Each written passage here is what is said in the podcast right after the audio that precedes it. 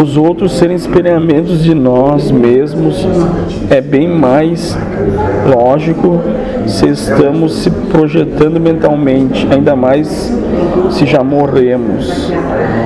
Então, tem visões que dizem que todas aqui só existem na minha mente. Deus está criando aquela ilusão na mente daquele espírito ali. Então, a projeção no outro do que eu, do que eu sinto aqui dentro teria uma lógica, né? Ainda mais na terceira fase da encarnação, que eles dizem que a gente projeta mesmo mentalmente mas. Eu não gostaria de te confundir mais. Sim. Mas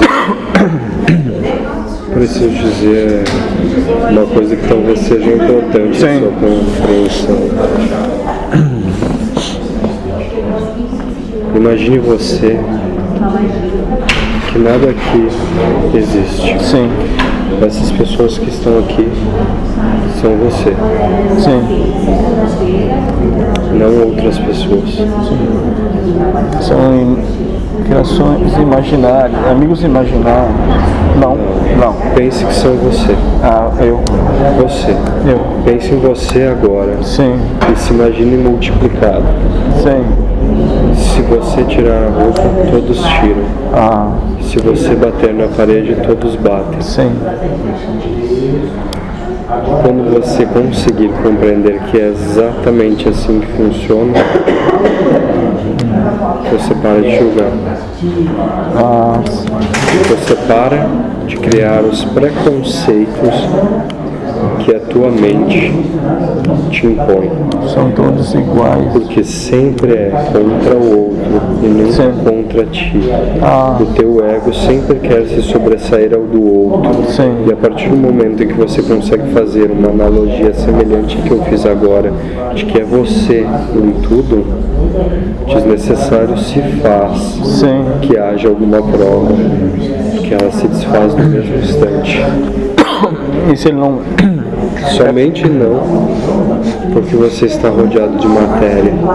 E a matéria é a prova do teu ego contra ti e não contra os outros.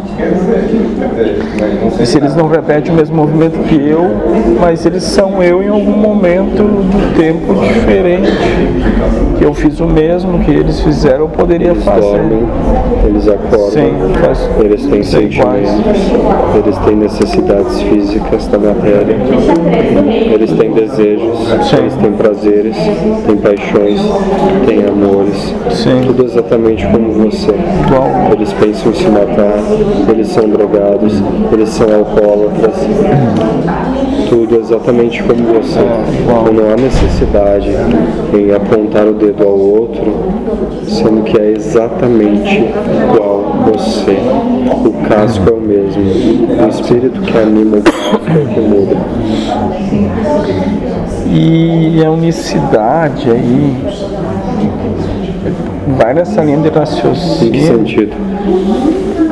que daí os espíritos livres eles não têm individualismo, eles se vê uma coisa única, um, tipo um bando. Perfeito. É o que eu lhe disse agora. Várias cópias de você mesmo. Ah, várias cópias.